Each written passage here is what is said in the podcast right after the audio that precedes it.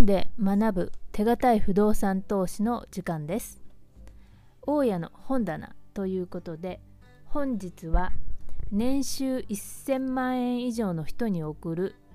都市型不動産投資戦略不動産投資家中瀬健さんの本について話をしていきたいと思います。こちらの本は年収1000万円以上の人に送ると書かれている通りこの年収1000万というのは不動産投資で年収1000万です。ですから、えー、家賃収入でいうと3000万規模ぐらいの方を対象にしています。でえーと、表表紙に書かれているんですが目安としてはすでに複数棟を所有しているサラリーマン投資家。専業であれば年間家賃収入3000万以上とちゃんと書いてありますね。もしくは100室以上の規模の投資家におすすめの本ということです、えー、内容が初心者の方ではちょっと難しすぎるのではないかと思います。ですので今回は中級者の方向けの本中級者の方向けに私の方も話を進めていきたいと思います。規模としましては家賃での年収が1000万以上ですけれども、えー、地方で公積産物件を買い進めていてこのままでいいのかと疑問がある人または築庫小売回り物件だけを買い続けていて融資が伸びない人そんな人を対象にこの本は書かれております。本日お話しする内容はどんなふうに業績がいい、え法人この法人というのは、え資産管理法人ですね。物件を所有してその利益を上げている法人のことを言ってます。一般のあのでいう中小企業の話ではないんですが、えー、法人が業績が好調の場合どういうふうに金融機関が使えるかというお話とそれから B さんという著名な投資家さんのお話が書いてあります。ですけれどもこの本でいう都市型の不動産投資をしていない、えー、著名投資家 B さんの問題点について触れてそれから重要なのは5点バランスということであるという話。この5点バランスとは何かについて話をしていきたいと思います。まず第一に業績が好調な不動産資産の管理会社の場合どういうふうに銀行を、えー、出世魚のように、えー、付き合うことができるかっていうふうに書いてあるんですがこの出世魚ということで最初は新金と付き合っていて次に地銀と付き合えるようになって最後は都市銀と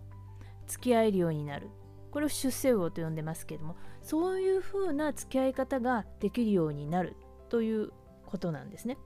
でこれはあの地方で公積産物件を買って、えー、いる方たちとは全く逆でそういう方たちは皇族性を利用して最初に都市銀でお金を借りてそしてそこでもういっぱい、えー、限度枠まで使い切ってしまうと次は地銀で借りて地銀の枠を使い切ってしまって新金というふうに移っていく、まあ、出世魚の逆のパターンとは全く逆の形ですね。その方がいいんだというふうに言ってますそして、えー、第2次には B さんという著名投資家にの方の例が出ておりますがこの方はやはり地方で積算の高い物件ばかりを購入していますと。でこの方の場合時代は10年ほどくらい前で三井住友銀行などが積算評価で全国どこでもフルローンオーバーローンを出していた時代に買い進めてそして現在では金融機関の評価が積算収益地域3つを見ていると。そしてこの積算は良くても収益が良くてもこの地域はもうあの融資をつけないよというふうになっているために評価が低くなり次の融資が引けないような状態にあるということなんです。でこちら B さんは著名投資家で資産規模も大きく良い条件で融資を受けているように見えますが現在融資を受けようとするとですね金融機関から金利3.5%の、えー、しかも満額融資が出なくなっているという状態に陥っていますと。でこの B さんは借入が50億で物件は地方ばかりを持っている。でなぜこのような物件を買ったのかというと融資がついたからという理由ですね。これ非常にこの時代に、えー、地方で公積産の物件を買っていた人たちに多いんですけれども融資がつけば何でも買っちゃえみたいなそういう風潮があったんですですので融資がつくからという理由で、え、物件を買ってるこういう人は小売回りであるけれども資産性が低いボロアパートをたくさん持ってる人と変わらないというふうにこの著者は言っています、えー、次に大事なのは5点バランスを整えるということだということなんですね。この5点というのは何かというと返済負債資産収入売却この3つを考えて会社のバランスシートを良くしていくっていうことが重要です。しかもこの中の計算式が全てプラスになってないとダメだということなんですね。で計算式を今からお伝えします。資産引く負債がプラスになってないとダメと。資産引く負債です。でこの著者は資産と言った時に積算評価のことを指してます。ですので積算評価から負債を引いた時それをプラスにしておかないとダメと言ってます。次は売却引く負債これがプラスになってないとダメです。まあ、これは売却した時の値段がから残り負債残債を引いてもプラスになってはなければいけないということで分かりやすいと思います。あとは収入引く返済がプラスになってなければダメだということですね。これも月々のまあ家賃売上から返済を引いたものがプラスになってないとダメっていうことですね。あとはそれ以外にこの5点バランス以外に重要な指標として利回りというのがありますが利回りは購入時時点の利回りというのと残債に対しての利回りというのがあります。残債というのはある程度、え、年数が経っていくと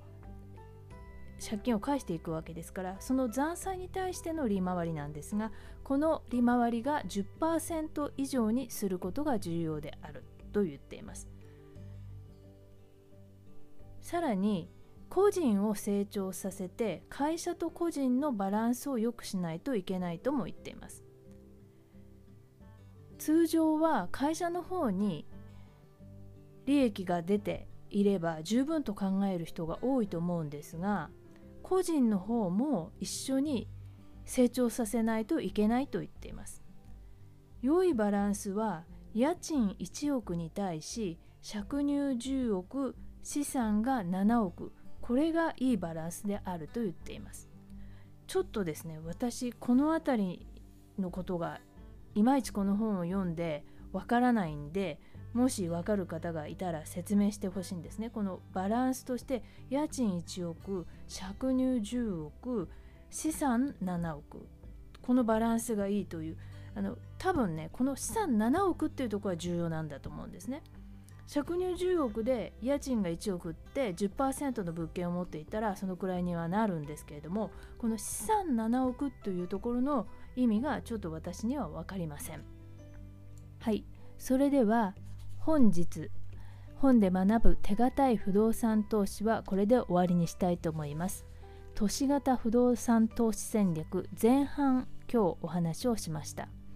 内容としましては